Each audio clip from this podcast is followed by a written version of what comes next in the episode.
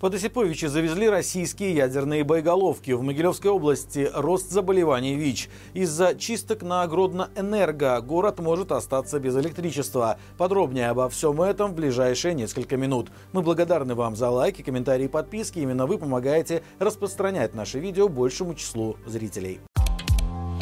Россия могла завести свои ядерные боеголовки в хранилище под Осиповичами. Такое предположение сделали журналисты Wall Street Journal, проанализировав данные спутниковых снимков и белорусских госсми. Расследователи обнаружили подсказки, которые могут свидетельствовать о том, что территория используется как ядерное хранилище. В частности, год назад площадка под Осиповичами представляла собой лесной массив, но уже этой весной на ней появились два слоя забора. Издание сообщает, внимание, что это отличительная черта хранилища ядерного оружия.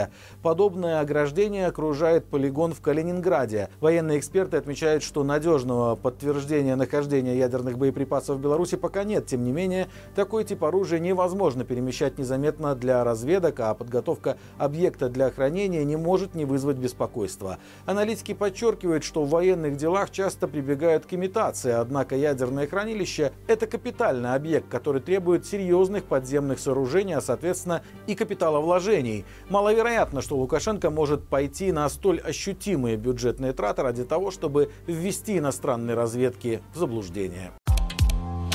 Появилась статистика прироста заболеваний ВИЧ в Могилевской области. За январь-сентябрь этого года было зарегистрировано 146 случаев иммунодефицита. Для сравнения, за весь предыдущий год было выявлено 176 случаев заражения ВИЧ. То есть в среднем пока можно говорить про рост показателей заболеваемости в регионе.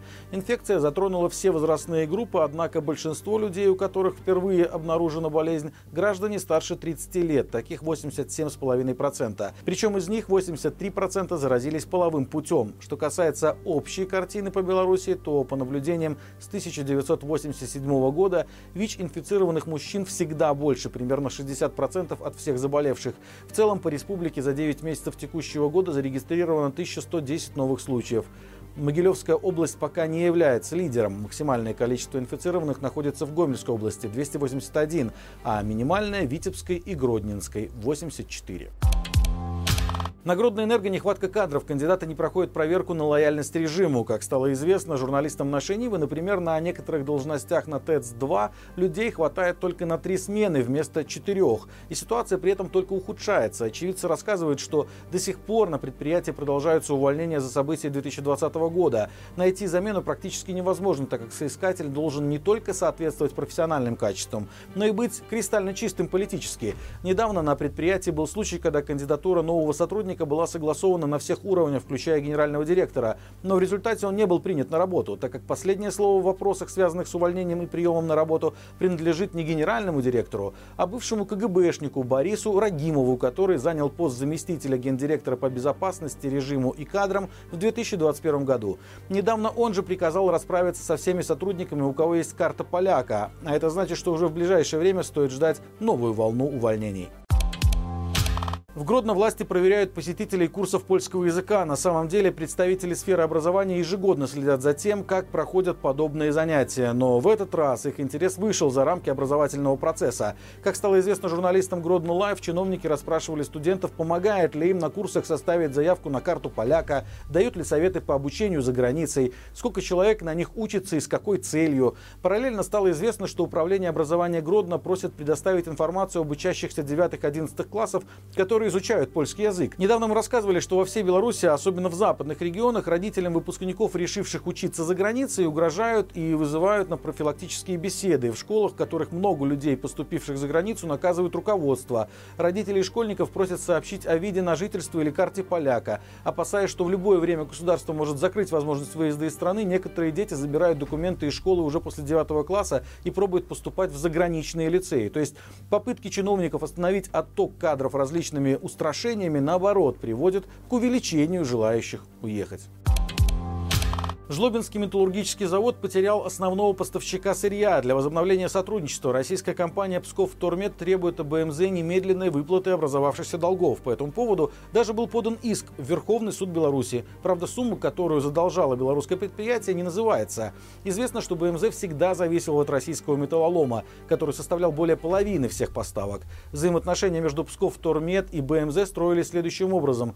Поставщики металлолома из семи западных областей России арендовали железнодорожные железнодорожные вагоны у псковской компании и везли сырье в Жлобин. В свою очередь БМЗ брал на себя обязательство принимать вагоны и загружать продукции в сторону России. В настоящее время прайсы на поставку продукции в Жлобин на сайте Псков Тормета отсутствуют. Маловероятно, что объемы заготовки металлолома в Беларуси могли значительно увеличиться в короткие сроки. А это значит, что прежней потребности в металлоломе у БМЗ уже нет. Поэтому надежные партнерские взаимоотношения с российскими поставщиками теперь для предприятия имеют большого значения. Власти аннексированного Крыма запустили автобусное сообщение с Беларусью. Как сообщает оккупационное российское правительство украинского полуострова в своем телеграм-канале, первый пассажирский автобус в Минск отправился 20 октября. Теперь он станет регулярным и будет курсировать один раз в 4 дня по маршруту Ялта, Алушта, Симферополь, Феодосия, Керчь, Минск. Из Ялты автобус будет выезжать в 16.30, а прибытие в Минск по расписанию в 10.05.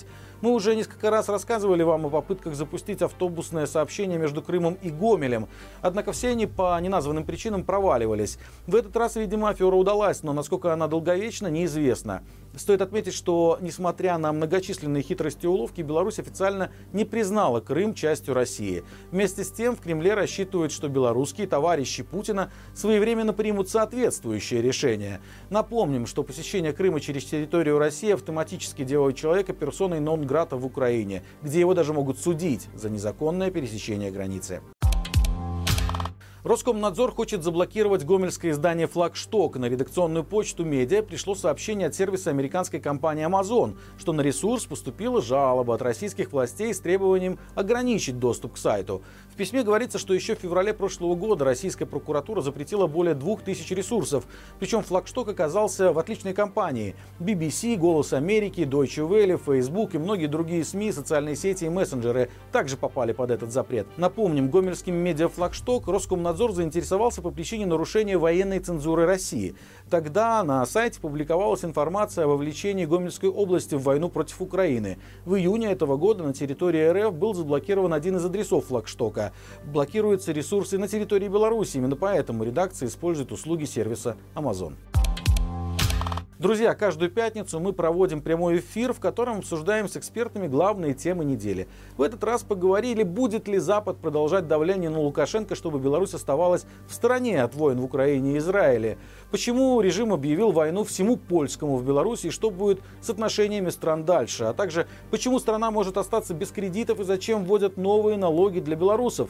Об этом и многом другом можно посмотреть по ссылке в описании к этому видео. На этом у меня все. Хороших всем выходных и живи Беларусь!